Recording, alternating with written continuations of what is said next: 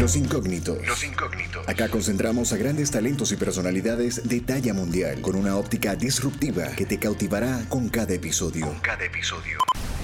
En este podcast escapamos de lo tradicional con relatos y perspectivas muy poco escuchadas por parte de nuestros invitados. Nacido en Caracas, Venezuela, músico de profesión, productor, remixer, DJ y ganador del Latin Grammy con más de 10 nominaciones, incluidas tres de ellas como productor. Descubierto en la industria por David Byrne, José Luis Pardo Cheo ha trabajado con grandes leyendas de la música. Miembro fundador de la agrupación Los Amigos Invisibles, se ha desarrollado por más de tres décadas a darle flow con su inconfundible sonido de guitarra a ritmos que van acompañado del funk, dance, rhythm and blues, bossa nova, entre otros, y hoy día nos comparte este arte en su propuesta como solista. Les presentamos a nuestro invitado de hoy, Cheo Pardo, músico y productor ganador del Latin Grammy, en Los Incógnitos, con Julio Cardoso. Bienvenidos. Bienvenidos a un nuevo episodio acá con Los Incógnitos, donde el día de hoy tengo el grato placer de compartir con un gran músico, compositor, ganador del Grammy, hijo de la madrina, cuarto bate. Este señor se llama Cheo Pardo, mejor conocido como José Luis o como Cheo o como DJ Afro. Así que bienvenido Cheo.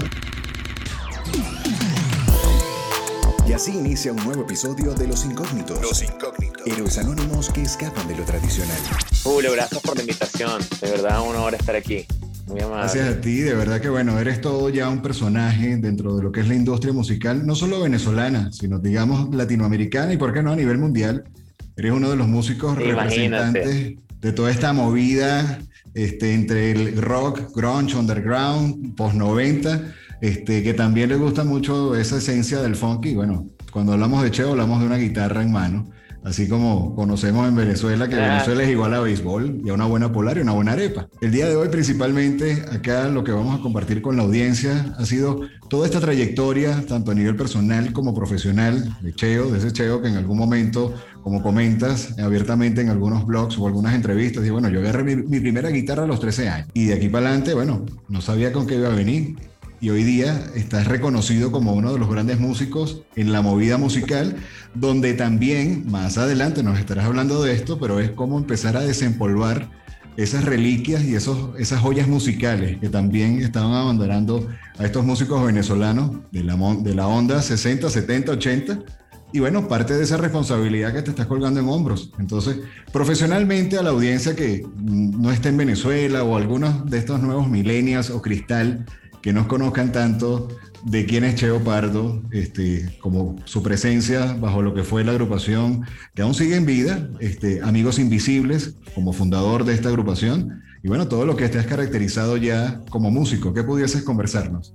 A ver, yo soy un músico, toqué, tuve una banda que se llama Amigos Invisibles, estuve 23 años en esa banda, paralelamente a la banda, este, por consecuencia de la misma banda, empecé a hacer disc jockey, este, empecé a poner música antes de los shows de la banda con el fin de ambientar las fiestas que hacíamos. Entonces eso desembocó en una pseudo carrera de jockey también, la cual a su vez desarrolló como un interés en música, en el... Soy comunicador social también, entonces cuando escuchaba música también me de la Universidad Católica Andrés Bello. Y, y, una de las cosas que más me importó del, del tema de la comunicación, aparte de comunicar en per se, fue como un poco la historia de todas las cosas que recibimos nosotros culturalmente, ¿no? Y, y a la vez cuando escuchaba música como que trataba de investigar un poco el contexto de cada canción que uno escuchaba, porque, porque esto está pasando en Inglaterra, porque esto está pasando en Seattle, porque esto pasaba en Caracas, y eso también me causó mucha intriga. También este, como músico desarrollé mucha debilidad por el estudio, y, y mucha gente dice que, que uno de, las, de los chistes que se hace es que cuando cuando la banda hace su primera plata, todo el mundo se compró un carro y yo me compré un estudio, ¿no? Como que empecé como que a desarrollar mucho, mucha debilidad por cómo se sonaba, como, como que, cómo se hacía sonar la música de la manera que no se lo imaginaba. Y gracias a eso me volví un, un remixero, empecé haciendo remixes, luego trabajando con la banda me volví como la persona que, que se encargaba de todo lo que era la grabación de los discos y todo eso. Y una vez que dejé la banda me volví, digamos, productor musical. ¿no? Bueno, pero ese productor no, no está entre comillas, porque fíjate que, que, realmente dentro de lo que te ha, cómo te ha tratado la vida musical y con estas nuevas generaciones, has puesto donde así como que donde pongo el ojo pongo la bala. Y bueno, ha sido en este caso también. Gracias, todavía, todavía funcionan las cosas que hago. Has tenido nominaciones. cuándo, pero sí. Has tenido nominaciones a los premios Latin Grammy, has ganado premios Latin Grammy. O sea, dentro de lo que es la industria musical a nivel mundial o a nivel latinoamericano, ya pasas por la alfombra roja y hay que quitarse el sombrero bajo toda esta trayectoria. ¿no? tampoco, tampoco. Bueno, pero, sí, o sea, afortunadamente, afortunadamente hago, hago, canciones que les va bien y gustan y, y, yo siempre digo que más que los premios, lo, lo, que más importa es que que la canción la gente la oiga y la oiga completa, ¿no? claro, lo que pasa es que hay una fusión hay una fusión, digamos, entre esa parte de, la humildad del, caraqueño que patea la calle, que se monta en el autobús, que va entonces al estudio y que de alguna u otra forma también ha ido evolucionando, sumado a lo que sería ya esa onda rebelde, como empezaron, digamos, a nivel de músicos, antes de pasar a esta onda, digamos, funky, así jazz y, y ya todo esta, este bochinche que se armó en la, en la banda. Entonces, obviamente, este, se agradece ese, ese ego controlado, ¿no? gracias, a ti, bueno, no, ahí vamos, ahí vamos. A veces se me sale, pero lo tratamos de controlar. está bien, o sea, adicionalmente a eso, dentro de lo que ha sido tu pasada bastante exitosa, por lo que es la agrupación que todos conocemos, por lo menos en esta movida y en esta generación que no somos tan, tan muchachitos, este, Amigos Invisibles. También formaste un proyecto eh, que los que estamos en Caracas, Caracas como capital de Venezuela, eh, siempre soñábamos con ese gran helado o esa malteada, mejor conocido como crema paraíso. Entonces, dentro de lo que es la bio, paraíso, sí, señor. Exacto, dentro de lo que es la bio, también de la propia banda te dice, bueno, lo, fundaron eh, como que en una especie de ventetú o jamming en un sótano en, en Nueva York. Entiendo que has vivido por mucho tiempo en Nueva York. Pero hay una coletilla en cuanto a lo que es ese bio que dice, bueno, solo algunos conocedores en específico conocerán el porqué de ese nombre. Sí, en realidad Los Crema Paraíso fue una banda de música como que tratamos de hacer música venezolana, pero o el vals venezolano que es el joropo, pero como que el primer impulso fue un poco aprender, aprender a tocarlo, ¿no? Y como que la debilidad que teníamos Neil, mi socio, y, yo, de, aprender a tocar joropo y de, y de, y de, tocarlo por echar broma. Yo creo que el momento en el que forman los, formamos los Crean Paraíso fue un momento en el que los amigos de Invisibles están viviendo en distintas ciudades y la banda en la que tocan y están y como que extrañamos los dos la idea de ensayar, la idea de crear en una sala y sentarse y pasar dos horas tocando y, y por eso es como que surgen los cremas y se volvió una banda que mi, mi, banda alternativa se volvió mi banda, ¿no? Cuando dejé los amigos Invisibles. Eso fue muy, ha sido una experiencia muy bonita los cremas. Y, y súper cool porque fíjate que dentro de esta estructura ya empiezas como que a coquetear con esa responsabilidad. No sé si en este momento cuando nace el proyecto de los Crema Paraíso, ya eras papá o fue a posterior, pero ya es prácticamente como que esos proyectos también son nuestros hijos. ¿Cómo lo? No, fui papá después, pero sí, totalmente. Cada, cada proyecto es mis hijos y, y, ahora como productor, imagínate, cada vez que hago un disco, la banda se vuelve mis hijos, ¿no? Porque ahora soy, este, yo recuerdo mucho cuando los Amigos Invisibles empezaron a hacer eh, música y a trabajar con disqueras y con productores, éramos como los niños y los, los hijos de toda esta gente, ¿no? De esta gente que nos ayudaba. y ahora han pasado los años y, y se volvió, eh, se cambió el papel, ¿no? Ahora yo hablo con Rawayana y les digo que son mis bebés, hablo con Okiri, son mis bebés, y Simon Grossman, todos todo son como familia, ¿no? Porque creo que eh, no se puede hablar de la música y no se puede hablar de un nexo como la música sin, sin involucrar algo afectivo, ¿no? En, en, mi caso, por lo menos, siempre es como algo muy, muy espiritual. Estás trabajando con alguien por un par de meses, a veces por años, y, y, definitivamente uno se desnuda del alma, ¿no? Y entonces sí, sí se vuelve algo muy bonito, ¿no? Sí, y bien interesante ese toque de responsabilidad que de alguna u otra manera estás tomando por, por, lo que es la historia actual y la historia contemporánea de la música venezolana. Porque no es, no solamente como que ya ese trabajo, ok, le podemos conocer como ese padrino, o en este caso, si nos vamos a términos de gerencia, ese mentor que está tomando ya, o lo que ya la figura de manager casi que está desapareciendo con todas estas producciones, producciones emergentes, Pero ya que vengas tú con todo este bagaje profesional que realmente ha pateado la calle, que conoce lo que es que algunas casas productoras, cuando era el, boom de las casas productoras, te cierren la puerta en la cara, este, como le pasa a locutores profesionales, a cantantes, a orquestas, a músicos, todo lo que ha venido arrastrando a la industria que ven entonces a través de ya festivales como por lo menos Félix Ayueva se ha traído en hombros por muchos años como el Festival de Nuevas Bandas, que salgan agrupaciones como Kills o presentaciones como, no sé, Raguayana con este funky trippy pop y que ya para la segunda placa discográfica te digan, Cheo, por favor, ven acá y tú le digas, bueno, pana, vamos a ver qué es lo que quieres tú, muchacho.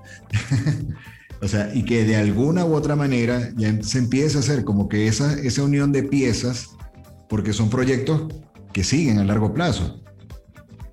Lo podemos ver también con, con, otra parte de la movida, digamos, yo le pudiese conocer dentro de lo que es esta onda como DJ, que en algún momento estuvimos compartiendo tarimas breve, pero, pero cuenta, ¿no? En la, en la lista como 10 cosas que debes hacer antes de morir. Este, ah, no, tampoco.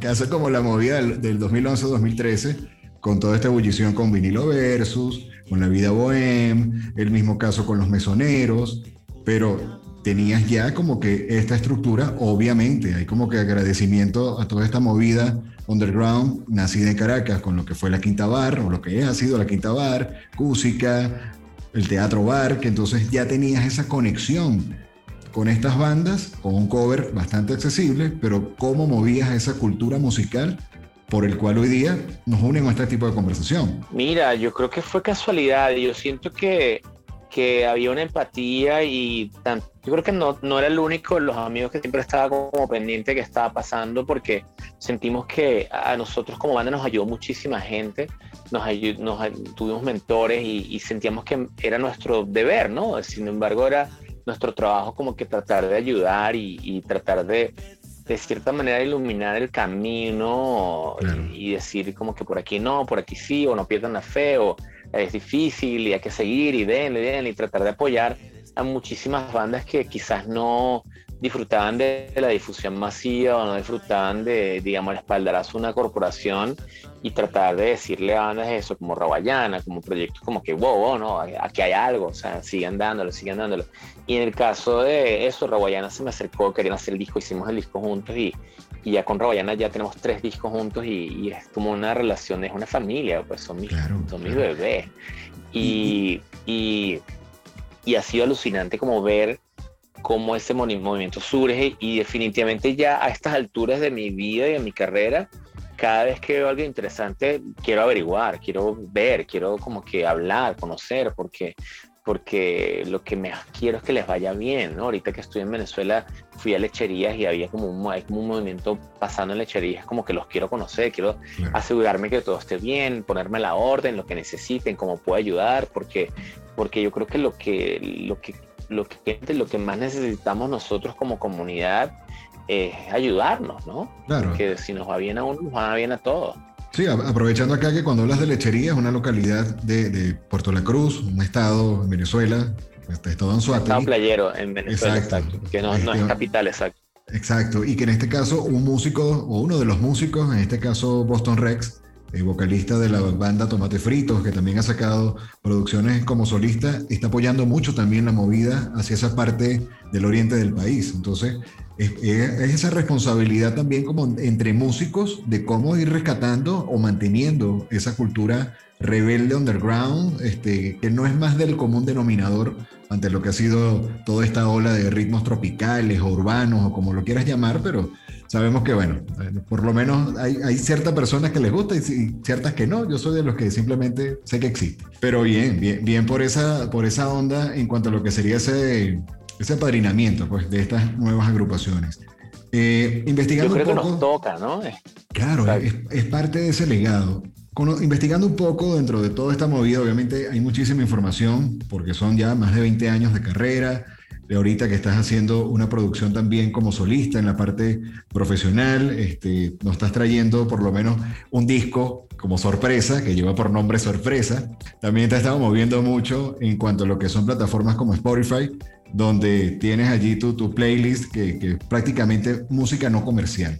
Bajo perfil se llama. Sí, yo creo que lo que te decía antes de empezar a grabar era eh, entender que si hay 10 personas oyendo algo, tiene que haber dos personas oyendo otra cosa. Y yo siento que, aparte, en el, en el caso latinoamericano, yo, yo siento, y es algo que yo vivo mucho en Nueva York, donde vivo, que, que la, la gente se desarrolla, desarrolla como un, una adrenalina, una dopamina al descubrir cosas. Yo siento que en Latinoamérica, este, estamos muy acostumbrados como que a excitarnos y a emocionarnos cuando conocemos, cuando escuchamos algo que, que conocemos y, y, esa canción me la sé y la canto. Y yo creo que en mi caso he tratado de buscar emocionar a la gente a la, con la idea de descubrir algo nuevo. Algo como que cuando tú vas a un restaurante este, y te dicen que el restaurante es exótico, tú tratas de pedir algo que te sorprenda, no tratas de pedir la hamburguesa que ya conoces porque ya la conoces, ¿no? Entonces, creo que también crear eso con la música, como que vamos a escuchar algo que, que no conoces y que posiblemente te vaya a gustar, ¿no? No, está bien, y de hecho, escuchando parte de ese playlist, que es el que estamos hablando, que se llama Cheo Tripeo, este, me hizo recordar mucho a una serie que fue muy exitosa en Netflix, en este caso Suits, o en este caso se llama eh, La Ley de los Audaces, donde sí me llama mucho la atención ese soundtrack porque está como que muy basado en la movida neoyorquina. Entonces, al escuchar tu, tu playlist, me fui como que también dentro de esa movida, porque sí se ve que hay mucha influencia. No, conozco la serie. Bueno, ve, la que está genial, es, un tema ahí como, como dice un amigo canadiense de Abogánsters, pero está, está muy cool, está muy cool y el soundtrack de verdad que, que se lo jugaron muy bien. Hay un tema que por lo menos le comento yo a algunos compañeros dentro de esta movida musical, tú me dirás a ver cuál es tu punto de vista.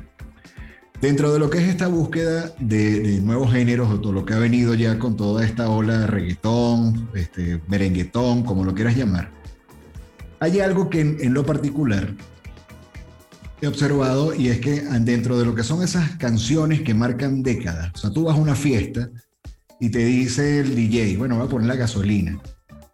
Y va a venir una, una, persona y te va a decir, coño, brother, quítalo que eso está viejo, eso ya pasó de moda. ¿Cómo tú vas a poner la gasolina a estas alturas?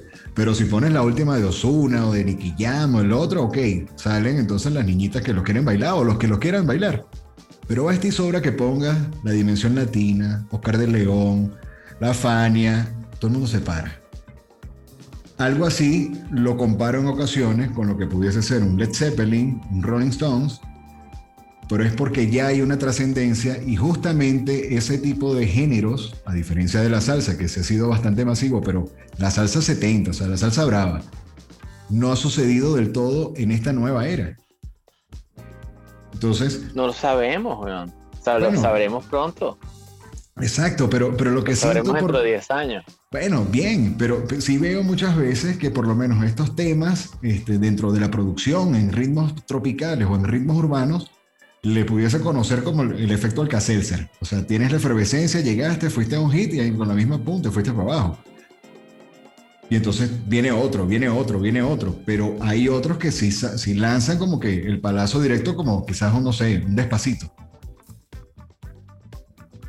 No sé, o sea, yo no, no estoy tan seguro. Es difícil saber qué va a ser clásico si es del año pasado, ¿no? Y qué va a ser, qué va a perdurar y qué no va a perdurar.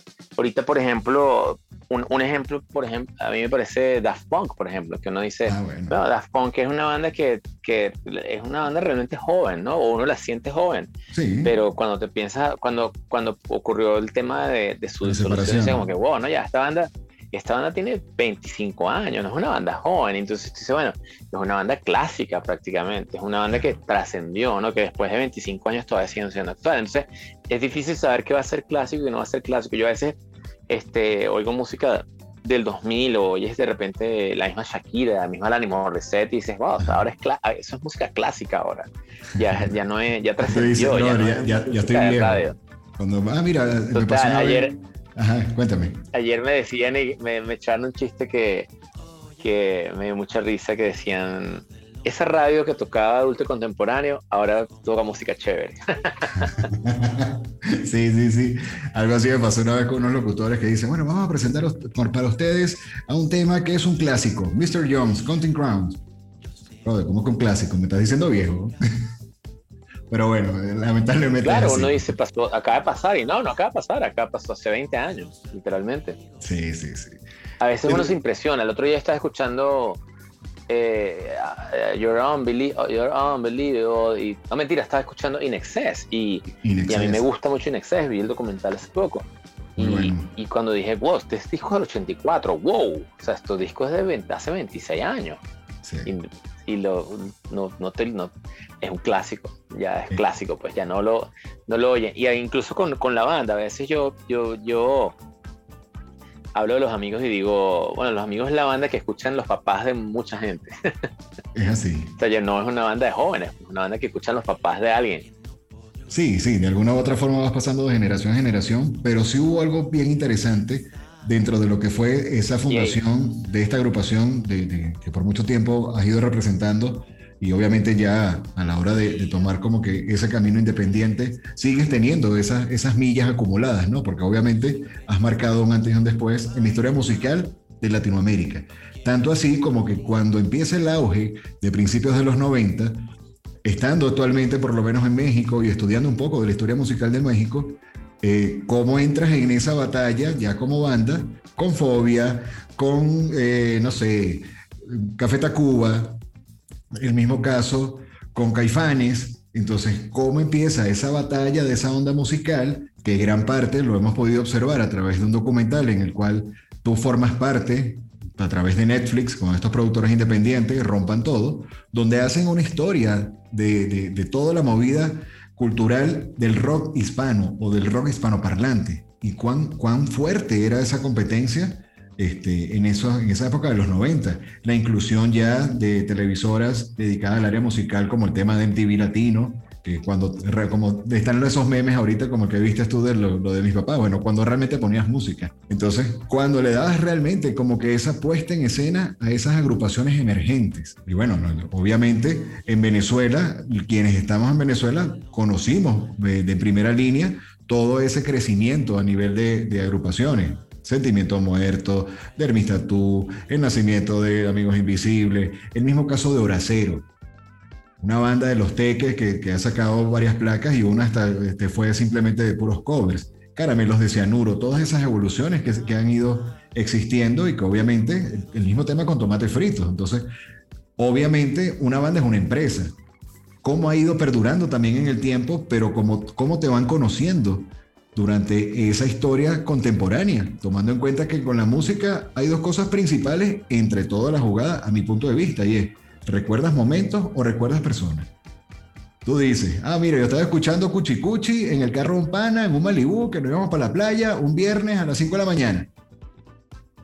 ¿Y sabes qué es Cuchi Cuchi? O sabes que eso es, no sé, el, disco. Bueno, eso es, lo bonito de la música, ¿no? Que uno la amarra con un momento, o sea, la amarra con un recuerdo. Exacto. Entonces, dentro de este contexto, que, veo que, en ocasiones así como que, wow, o sea, todo esto, o sea, he formado parte yo de esta historia contemporánea. A nivel personal, ¿cómo lo ve Cheo? Los incógnitos. Los incógnitos. Héroes anónimos que escapan de lo tradicional. Que escapan de lo Ay, conchale, súper afortunado, imagínate, los amigos se volvió una banda que, que yo siento que de cierta manera era una banda que simbolizaba un poco algo que estaba pasando en Venezuela. Yo creo que eh, los amigos son parte de una generación, de una de las primeras generaciones, yo siento, que estaba muy contenta de ser venezolano, ¿no? Nosotros crecimos con las generaciones que nos precedieron, en las cuales mucha gente se creía afuera, mucha gente creía que, que lo de afuera era mejor, que Miami, que Europa, que París, que España, tal. Y Venezuela, la generación nuestra como que fue eh, resultado de una crisis que hubo en, a mediados de los 80 y nos tocó a nosotros como un momento en el que había que ir de vacaciones por Venezuela, no se podía salir a Miami, había que agarrar autobús, que había que, que rustiquear pues aquí en, en, Venezuela y, y, conformarnos con lo tenido y hacer muy, y como que pintar la casa un poco, ¿no? Como que vivir el país y quererlo un poco. Y yo creo que los amigos fueron como parte de una escena o parte de un de una generación que estaba como que muy conforme y muy contenta con, con vivir acá, ¿no? Con todo que nos queríamos ir y todo, pero como que nos tocó aquí, así lo vivimos y así se creó como esa idea cosmopolitan de, que estaban los amigos, había diseñadores por un lado, había fotógrafos por otro lado, cineastas, cosas pasando. Y, y de cierta manera fue como una efervescencia de, de, un localismo muy bonito que luego se volvió internacional en muchos sentidos, no solo los amigos, sino otras bandas también empezaron a salir y, y representó ese momento en el cual este, la gente se recuerda con mucho cariño de, de cómo nuestra autoestima finalmente no estaba golpeada, sino que teníamos la autoestima bien con ser de nuestro país, ¿no? Y, y obviamente, imagínate, tener canciones que están en el colectivo de mucha gente es una cosa que uno sueña cuando empieza a ser músico, ¿no? Y tener como varias de esas canciones que, que la gente las canta y las, las, las, las la celebra, yo creo que mucha gente dice, bueno, no estás, no estás obstinado de vivir por 94 en el cuchillo, y es como que no, imagínate, son canciones que me trajeron cosas tan bonitas y recuerdos tan bonitos y, y la gente sonríe cuando las escucha que, como, bueno, ¿cómo van a fastidiar? Las amo, o sea.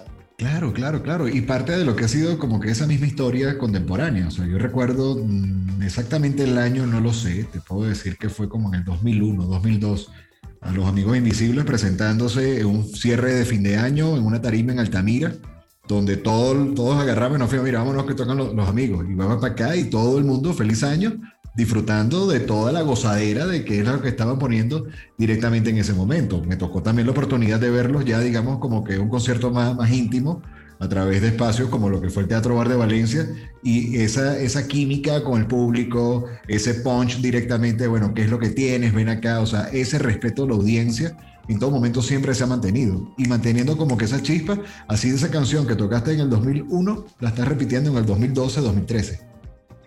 Entonces, es la responsabilidad que tiene ya como que esa conexión entre el artista y, el público. Ahora, en este caso, tú como guitarrista, tú como persona que desde los 13 años empezó a darle y, esa, esa, historia ya como persona, desde ese momento, como lo, lo, veías a lo que estás viendo hoy día como resultado, ¿cómo lo pudieses trasladar a estas nuevas generaciones que son los que nos están escuchando en esta conversación a través de canales digitales? Así como que, bueno, muchas veces quizás los más pequeños dicen, no, lo que pasa es que ese pana este, fue guitarrista toda la vida y entonces corre con suerte, o siempre ha sido músico exitoso, y ya va, o sea hay cosas donde vas aprendiendo, vas estudiando, este, para poder llegar acá. ¿Cómo pudieses describirnos ese toque personal, en el caso con, como Cheo o como DJ Afro o como lo quieras nombrar? Bueno, o sea, fíjate que justamente ahorita he estado trabajando, descubriendo cintas este, venezolanas desde hace mucho tiempo que he tenido la fortuna de tocar y, y es muy loco pensar que a veces la imagen que uno tiene del músico es la imagen actual, ¿no? Y, y de repente cuando piensas, por ejemplo, en, por ejemplo, Miles Davis, o piensas, no era la banda que es ahora, era una banda que está empezando, claro. Está en su tercer disco o algo así, entonces como que de repente no tenían la autoestima que ahora tienen y ahora y no era, no era clásico, entonces como que pensar de repente en el momento y experimentando, este, es algo como que hay que tener mucho en la cabeza y pensar que de repente una banda que, hace una canción que 20 años después es clásica, en el momento en que la hizo no sabía si estaban haciendo algo bueno, no sabía si tenían, sabía que iba a ser un hit, nadie sabe que va a ser un hit, ¿no? Y muchas cosas que, que uno hace eh, son productos de de contexto, de suerte, pero también son producto de mucho trabajo, ¿no? Yo siento que muchas de las cosas tienen que ver con, con trabajo, ¿no? Alguien decía que el éxito de la noche a la mañana tarda 10 años, ¿no? Como que eh, no, no, nada pasa de la noche a la mañana y no debería pasar de la noche a la mañana por madurez y, y disciplina que más vale que no te pase un solo trancazo, sino que lo vayas aprendiendo para que cuando pase estés listo, ¿no? Claro. Oye, y es bien particular, o sea, tomando en cuenta que prácticamente los inicios musicales o de, esta agrupación como tal empieza como amigos del colegio, como un sueño. bueno, yo quiero ser rockstar, yo quiero ser el músico. Este, y cómo entonces van avanzando paso a paso pero como muy bien dices, o sea, quizás dentro de, esta movida rebelde, este, de alguna u otra forma es, bueno, me gusta la rumba, me gusta la joda, pero yo voy a sacar mi título como comunicador en la Universidad Católica Andrés Bello, tú cómprate tú tu carro que yo monto mi estudio. O sea, ¿por qué ese, ese cambio, digamos, contracorriente, pero a favor, que ha ido olfateando este, José Luis desde, desde muy pequeño? Porque obviamente ese éxito actual es por una cosecha que se va viendo desde hace años anteriores, o sea, no, tampoco viene la noche a la mañana. Bueno, creo que tiene que ver con, por un lado, tus cosas de familia, ¿no? Yo tuve una familia que, que sí era como bastante eh, abierta con la onda de, bueno, de, si quieres hacer música es música, pero, pero sí también a la vez muy precavida en el sentido, hubiese querido fueron, fue, ser más precavido todavía que lo que fui, pero muy precavido con la onda de, bueno, deberías tener una carrera, porque si esto no funciona, tener un plan B y todo eso. Y creo que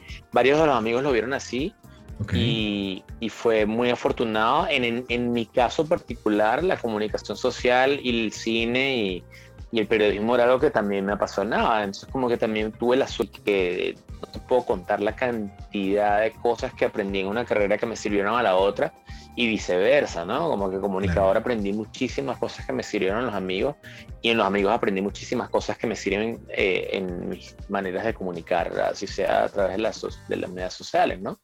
Entonces creo que, que eh, hace poco eh, pensaba en voz alta diciendo que, que uno no sabe que, de qué te va a servir lo que, lo que, te vas, lo que aprendes, ¿no? O sea, de, de, de repente hoy, hoy te te quedas accidentado y cambias un caucho y de repente 20 años después te toca cambiar un caucho en una emergencia y gracias a Dios que hace 20 años te quedaste accidentado, puedes resolver un problema 20 años después, ¿no?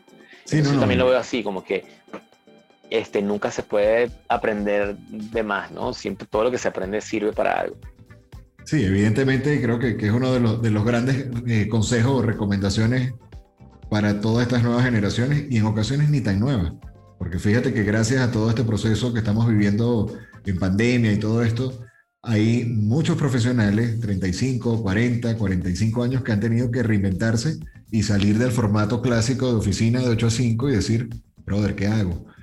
O en el mejor de los casos, dicen, bueno, voy a aprovechar este tiempo para dedicarme a eso que quise aprender, arte, fotografía, pintura, música, guitarra, cuatro maracas, arpa, lo que sea. Porque te estás reinventando y estás aprendiendo de cero. Yo, yo, yo, he visto gente, estás maravilloso, amigo. O sea, yo siento que, o sea, he, conocido muchísima gente que cambió de carrera a los 50 años, que cambió de carrera a los 40, y, yo creo que esa idea que nos meten en la cabeza eh, a los 20 años de que lo que sea tu carrera es tu decisión de por vida, creo que ya cambió, ¿no? Creo que tú puedes decidir ser ingeniero y a los 40 años decir, no, quiero ser, quiero ser chef, man, y es ser chef, o sea, y yo lo he visto mucho, ¿no? De repente ves en Nueva York tengo un amigo que es un diseñador brillante, maravilloso y el man es biólogo. ¿Y qué pasó? Y bueno, nada, como que me empezó a interesar el diseño a los 35 años, estudié, empezó una carrera nueva y ahorita es un diseñador de Facebook, imagínate. Wow. como, bueno, quien nunca se imaginó los 20 años, no podemos decir todo lo que va a pasar en nuestra vida de los 20 años, ¿no? Hay que tener esa apertura de, de, o sea, yo cuando dejé los amigos, como que una de las cosas que, que decía era, yo quiero ver qué me trae la música, quiero estar abierto a lo que pase. Y una de las primeras iniciativas que tuve fue dar clases en kinder de música. Y yo creo que no me puedo imaginar una mejor experiencia para cambiar de carrera que, que, que una canción. Si un niño no le gusta, no le gusta. será como el público más honesto del mundo, ¿no? Y fue como una experiencia que, que quizás si hubiese seguido unas cosas que me enseñó acerca de musicalidad, una cantidad de cosas que me enseñó acerca de los niños, que, que era algo que no sabía que me gustaba tanto. Y eso, pues jamás me imaginé cuando estaba rock and rollando a los 15 años que iba terminando casi en un kinder, ¿no? experiencias, experiencias que, nos inunda obviamente de felicidad, en ocasiones son retos, obviamente es parte de la alegría, ahorita que estás hablando un poco de la pasada de, de estas experiencias en Nueva York, eh, para quienes nos gusta todo lo que es esta movida, digamos, del, desarrollo del rock nacional o toda esa puesta en escena como que de esa eh, Venezuela o esa Caracas de los 90, que en ocasiones cuando tenemos la oportunidad de viajar, por lo menos en mi caso, en una oportunidad estuve por Lima, actualmente estoy en México y sí viene como que cierto flash de esa Caracas de los 90, que es lo que se estaría viendo como que en, situaciones de, de estas ciudades en la época actual. Cuando hablas de Nueva York, eh, recuerdo una entrevista que realicé recientemente a un señor de acá, de México, y él habla de Nueva York como el Milton Pop, la cosmopolita y todo esto. Pero cuando yo escucho Milton Pop, automáticamente me voy a un tema de un músico súper querido por toda esta movida y por muchas personas más, Blanquito Man, que de alguna u otra manera tuvo también una cercanía en esos inicios de, la banda que tú fundas, Amigos Invisibles, y obviamente esa, esa hermandad y esa amistad que surgió por años hasta que, bueno, lamentablemente ya no estás con nosotros en la actualidad, Blanquito Man. Este, ¿Cómo nos pudieses compartir un poco lo que fue esa cercanía de, de esos inicios?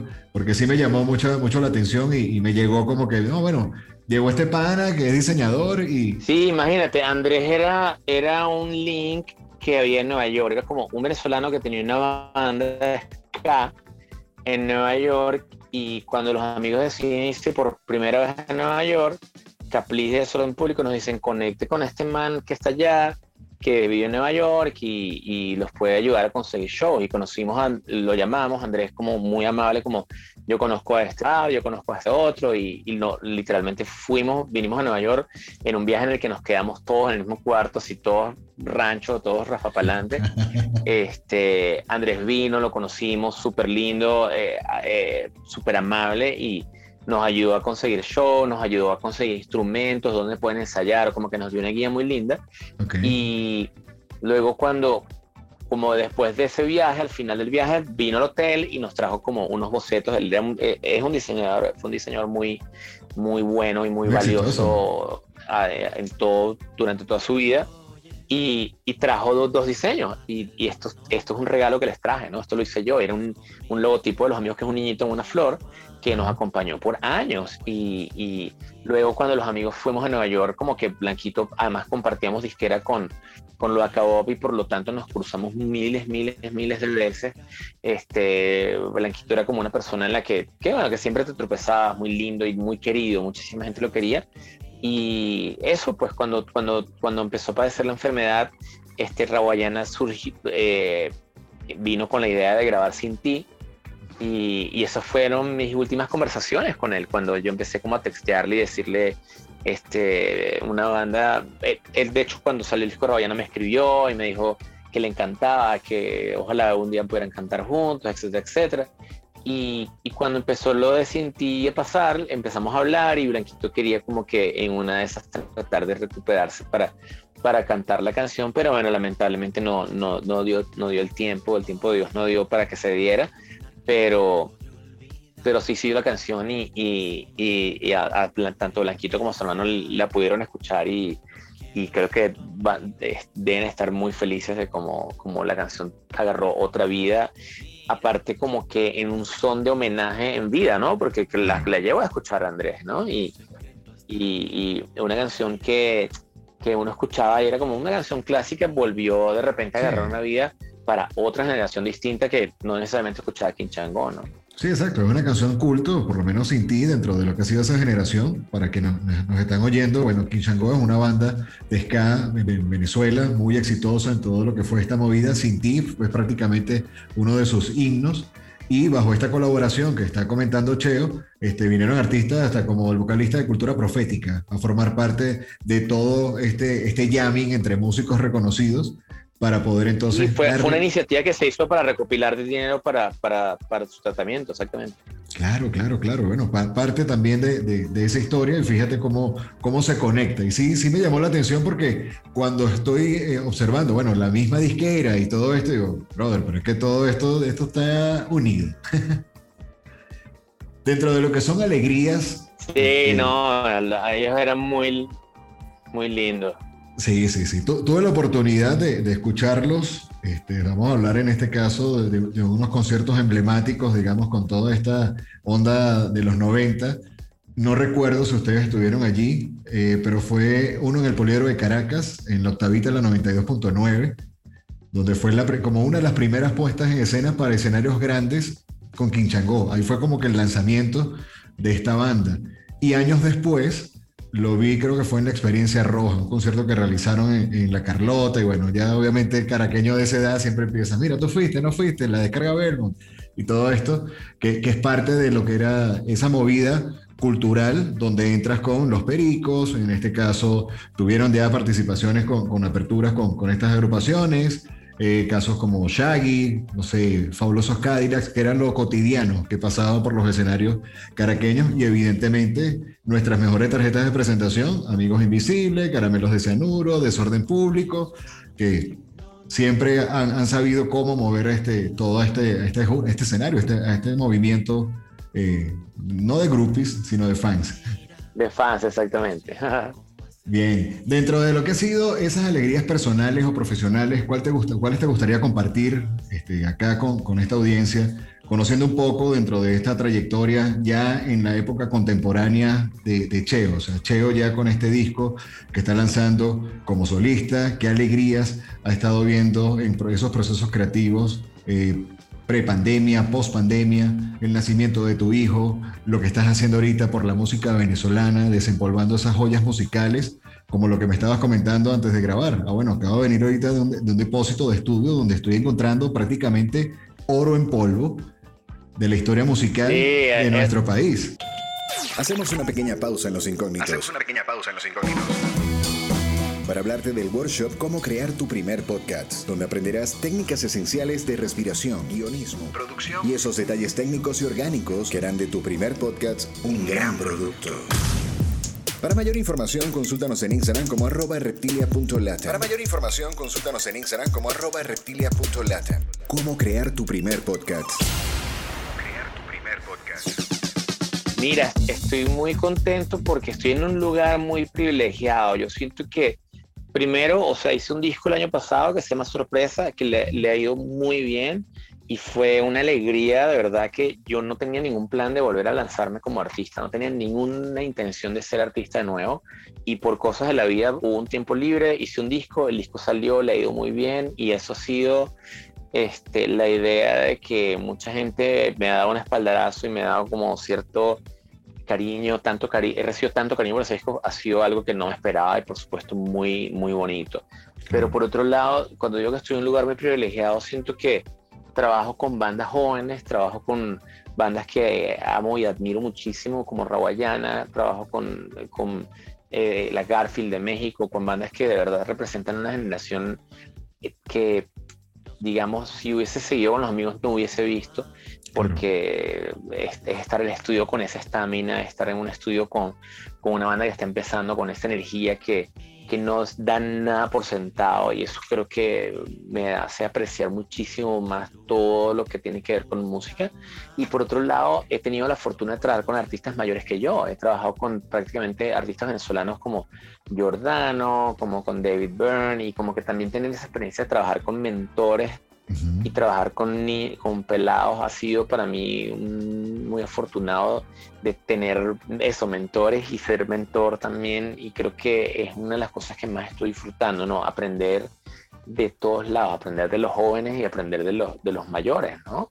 Entonces como que también siento esa responsabilidad de, de cierta manera hacer que las bandas jóvenes conozcan a los mayores y, parte de lo que te decía era eso, como que estoy eh, tratando de recuperar archivos de música este, que están muy, muy escondidos aquí en Venezuela y tratar de ponerlos a la luz pública para, porque una banda joven este, que está empezando, que tiene 20 años, ve a un artista que tiene 60 y lo ve como un artista de 60 años, pero no se, no se pone a pensar este, que ese artista también tuvo 20 años en algún momento y que posiblemente hizo cosas que eran muy irreverentes para su época o, o, que, digamos, rompían esquemas de su época. Entonces, como que también me, me, llama la atención la idea de sacar algo de un artista que ya es grande y, y, sacar algo que hizo cuando tenga 19 años para que la banda joven lo escuche o para que los jóvenes lo oigan y, y crear esa comunicación en la que, dude, o sea, el otro día hice una canción con Daiquiri, que es una banda venezolana de los 80, y invité en el coro a los Raguayana para que hicieran el coro.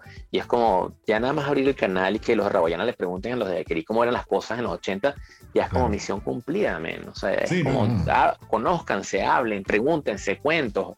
O sea, tantas cosas que pasaban en esa época cuando ustedes tenían 20 años que son iguales a ahorita que ustedes tienen 20 años. Y tantas cosas que son distintas que es importante que se crea esa historia, ¿no? Entonces también por eso digo que soy un sitio muy privilegiado porque estoy escuchando cuentos de todos lados y es maravilloso. Sí, es prácticamente como tejer una, una telaraña lo, lo, que estás haciendo y es bien interesante. Eso cuando adquirí, me acuerdas, Dios sin ti no valgo nada, este, entre otras cosas. Eh, pero es bien interesante lo que estás haciendo, porque fíjate que dentro de esa, digamos, responsabilidad que nos toca o el momento que nos ha tocado vivir, digamos, de, de esa época o esa era analógica digital y mixta a la vez, es el momento, en lo, personal, el momento perfecto para eh, desempolvar este tipo de proyectos, a mi humilde opinión. Porque sí siento que dentro de toda la onda musical actual está regresando toda esta onda ochentosa. O sea, ya está viendo todo, todo el tema del ritmo, del beat, muy parecido a, bueno, series como Cobra Kai, que vienen ya de, un remake de, de, Karate, Karate Kid. Cuidados, en cualquier momento no vemos algo de Volver al Futuro eh, en cuanto a lo que son series. A nivel musical, veo que hay mucha influencia de los años 80, al igual que la nueva puesta en escena con el disco de acetato. Entonces, a nivel de estructura, el volver a poner sobre la mesa a una Melissa, a una Karina, a un Guillermo Dávila, a todos estos artistas, el mismo caso de Giordano, que fueron tan exitosos, o sea, automáticamente, tanto tú como yo vamos a decir, bueno, eso es lo que escuchaba mi mamá en la casa, era lo que sonaba muchas veces en las radios. ¿Qué pasó con ellos? Y que lo, tengas esa, esa bonita eh, iniciativa de poner otra vez sus trabajos sobre la mesa, ya por temas de disqueras, ya por temas de derechos, que estás asumiendo una iniciativa de, bueno, ven acá, o sea, yo sé hacer esto, sé hacer esto, sé hacer esto, sé hacer esto. Véngase. ¿Cómo entonces hacer de que esas joyas musicales estén nuevamente en la, en la palestra, o sea, en la escena, bajo lo que son ya recursos digitales, como lo comentas, a través de ya blogs de prensa y todo esto? Bueno, estamos utilizando términos de mecenazgo, mejor conocido como el Patreon. Como a través del Patreon esta audiencia o la audiencia a nivel del mundo puede realizar aportes para que estos proyectos se materialicen en mayor o menor tiempo. Sí, el proyecto de Patreon es muy, muy lindo, ¿no? Eh, pero, pero para hablar de eso te digo que, que yo siento que este es, es mi papel ahora como músico, este, no dejar que se pierdan cosas, ¿no? Como que ya yo mi carrera como músico ya recorrí tarimas, ya hice todo lo que tengo y todavía me faltan tarimas por tocar, por supuesto, pero, pero siento que mi, mi trabajo ahora es como, ya yo tengo una edad en la que tengo un, tengo un hijo y siento que la gente que está mayor que yo ya está mayor.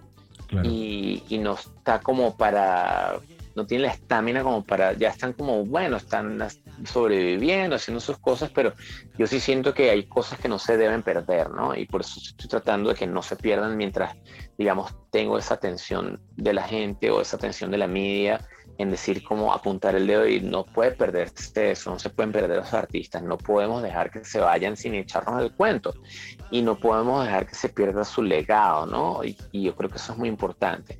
Y entonces, en el caso del Patreon, con muchos de estos artistas mayores, eh, nos dimos cuenta que muchas de sus canciones no les pertenecen, porque los contratos disqueros eran muy leoninos, eran, firmaron contratos en donde todas las canciones pasaron a otras manos, y, y lo peor de eso es que muchas de esas disqueras desaparecieron y esas canciones prácticamente se perdieron. Claro. Entonces empezamos con una iniciativa en la cual por un error, de, por una situación muy fortuita, a regrabar las canciones de todos estos artistas. Entonces, literalmente contracta, eh, conectamos con artistas mayores. Ahorita, por ejemplo, estoy trabajando con, voy a empezar a trabajar con Mirla Castellanos y literalmente Mirla Castellanos. qué canción quieres grabar. Y que es una, Mirla Castellanos es como, digamos, nuestro Rocío Durcal, ¿no? De cierta sí, sí, sí. La dicen aquí en Venezuela, dicen la primerísima.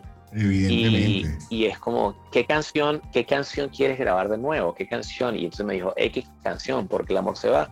Entonces, bueno, vamos a regrabarla de nuevo, la regrabamos igualita con instrumentación en vivo, contratamos otros músicos, la cantas de nuevo y esa canción te queda, es tuya, no, no, no, no la firma ninguna disquera, unos Patreons nos están ayudando a llevar a cabo toda esta operación y que nadie ponga dinero en ningún lado, sino que todo el mundo cobre y esta canción este, te queda a ti. Así hemos hecho una de Pedro Castillo, hemos hecho una de Kirí, hemos hecho una de, de Mirza Pérez, hicimos una de, Aguilar, es la que viene ahora, y, hemos hecho ya, llevamos 10 canciones, y ha sido una iniciativa muy linda en la cual muchos, casi 100 personas están ayudándome a, que no se pierdan esas canciones, básicamente, a regrabarlas. Y entonces, aparte, yo, como que como te dije, pues hago una canción de Alquirí, invito a Raguayana para que haga los coros. Hago una canción de, de otro artista, de Pedro Castillo, invito a Kelly Abarca, que es una artista nueva, para que haga coros. Y entonces, como que hago esos crossovers para que también se conozcan y entre ellos y no deje, uno no deje que el otro se pierda, ¿no?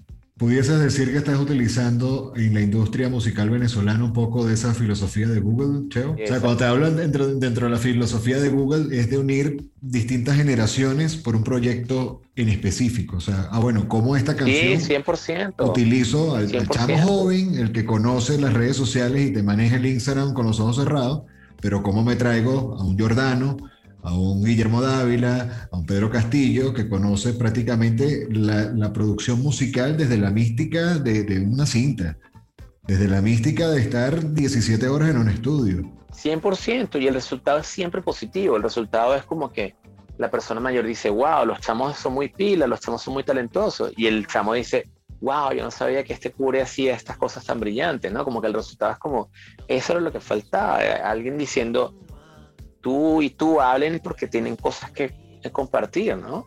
Claro, esa conexión generacional y que en este caso ahí el, maestro de orquesta eres tú, ¿no? Obviamente porque la Yo estoy en el medio y feliz, imagínate, todo el mundo, estoy en esos, esas conversaciones de WhatsApp loquísimas. bueno, porque en este caso, este, está, como lo vamos ahorita, estamos en un punto medio entre lo analógico y lo digital. Ah, bueno, ven acá, ¿cómo, cómo los uno para crear esta bomba atómica y qué aporte estoy dándole entonces a la historia musical, no solo venezolana, sino a nivel mundial. Porque es, un, es una catapulta, un relanzamiento de un artista. Correcto. Que, son buenísimos. Simplemente, bueno, que, a lo mejor por alguna razón, ya sea por el caso de las disqueras que estás comentando, mm, se pusieron un poquito introvertidos. Pero nada, aquí estamos, te apoyamos y de verdad, o sea, te felicito porque lo veo como un excelente proyecto. Y además está lindísimo, o sea, todos estos artistas hicieron, fueron inmensos, famosísimos, y ahorita están como, muchos de ellos este, recibieron eh, esa idea de que la gente cuando se pone vieja pasa de moda, como que también apagarlo un poco, ¿no? Cuando la gente se pone vieja se pone como un vino, ¿no? Se pone mejor, sabe mejor, es más profundo, es más todo eso, y y la idea de que, de que se puso ya, ya, ya pasó su momento, como que no, no pasó tu momento, es otro momento, ¿no? Ya de repente no es el momento para estar brincando en el escenario, pero sí es un momento para hacer otra cosa, ¿no? Yo a veces, yo a veces eh, eh, voy a ver a Caetano Veloso y Caetano Veloso no es un artista viejo, es como, o sea, es como un dios, ¿entiendes? es un artista que tiene 40 años. O sea, yo fui a ver Paul McCartney y nunca piensas que Paul McCartney es un artista viejo, piensas, lo ves también como un dios, o sea, como un artista que es una leyenda, lo ves. quiero como que, de, que se deje hablar de los artistas de nuestras generaciones predecesoras como artistas viejos y que se hable más como un artista legendario. Sí, no, eh, por lo menos en lo personal más bien veo que, que tienen también mucho mérito y respeto, porque ese éxito y ese estar directamente en las primeras planas de las grandes revistas o periódicos del país o en las grandes cadenas televisivas, este, era sudado a punta rating. O sea, no era a través de comprar seguidores o redes sociales. Entonces, realmente el que si gustaba tu material es porque eras un artista de la A a la Z y bajo todos los mecanismos que la industria en ese momento conllevaba. Exactamente. Entonces, es gran parte de lo que estas nuevas generaciones tienen que ver así como que, ok, ¿qué aprendo de ti? Porque obviamente ya son como que otros nuevos mentores, que como tú me bendices, tú aprendes de ellos, ellos aprenden de ti y, y va haciendo ese efecto cascada que, suena fácil, pero prácticamente creo que eso es como que otro proyecto como el, que hiciste de enseñarle música a los niños. Bueno, estos son unos niños más grandes en ocasiones. Muchachos, ven acá, esto por acá, no hagas esto, cuidado, caca. pero sí, bueno, por, ahí, por, por ese lado va. Ya para ir cerrando un poco la entrevista, esta pregunta quizás es un poco comprometedora, quizás no, por el tema de la música. ¿Cómo pudieses definir con una o tres canciones para hacer el cuento corto, el soundtrack de tu vida? Ah, eso está fácil, man. Helena es una. Helena es una canción que es quizás responsable de, de, que yo esté tocando guitarra, es responsable de mi vida, de la esposa que tuve, de cómo vi la vida, de Rubén Blades, de, de, de, la salsa, imagínate, responsable de muchas cosas. Yo creo que esa sería una canción muy importante. Este, ¿Qué otra canción sería definitiva de mi vida? Uy, no sé, me quedé ahí. Creo que va, eh, este, Lovely Day de Bill Withers es una canción que me hace sentir muy bien, eh, que, me, que me, me, sube el ánimo. Y a ver, no sé qué otras canciones me gustan, así que digo que las oigo siempre. Ah, Loco de Andrés Calamaro, una canción que también es una canción que, con, la que conecto, con la que conecto muchísimo, por muchas razones. Genial, genial. Dentro de todo lo que es la, etapa actual, ya hemos hablado en esta conversación, bueno, todo este proyecto que tienes ahora prácticamente como ese desempolvador o, o inspector o, no sé, arqueólogo musical de la nueva era este, moderna. Sí, sea músico, yo digo. Exacto, pero bueno, ¿cómo, ¿cómo saco esta pieza de estas, de estas cintas? Estás bautizando o prácticamente eh, alimentando los primeros pasos de otro hijo, por sorpresa, que es tu disco ya como producción independiente. En este caso ya, ya no solo es escuchar la guitarra de Cheo, sino escuchar la guitarra y la voz que también ha sido como que un reto para ti en esta nueva época de reinvención, de, de, reingeniería y hasta de resiliencia. Muy reto, sí. Entonces, ¿cómo pudieses ver ese Cheo quizás en los próximos cinco años, tomando en cuenta que al momento que cierra como que una etapa de su vida en el 2014, al decidir este, entrar con proyectos independientes, entrar con esta agrupación, digamos, de como le, dicen en ocasiones a los gringos, como que un bossa nova rápido o, un ropo psicodélico, con el caso de los Crema Paraíso.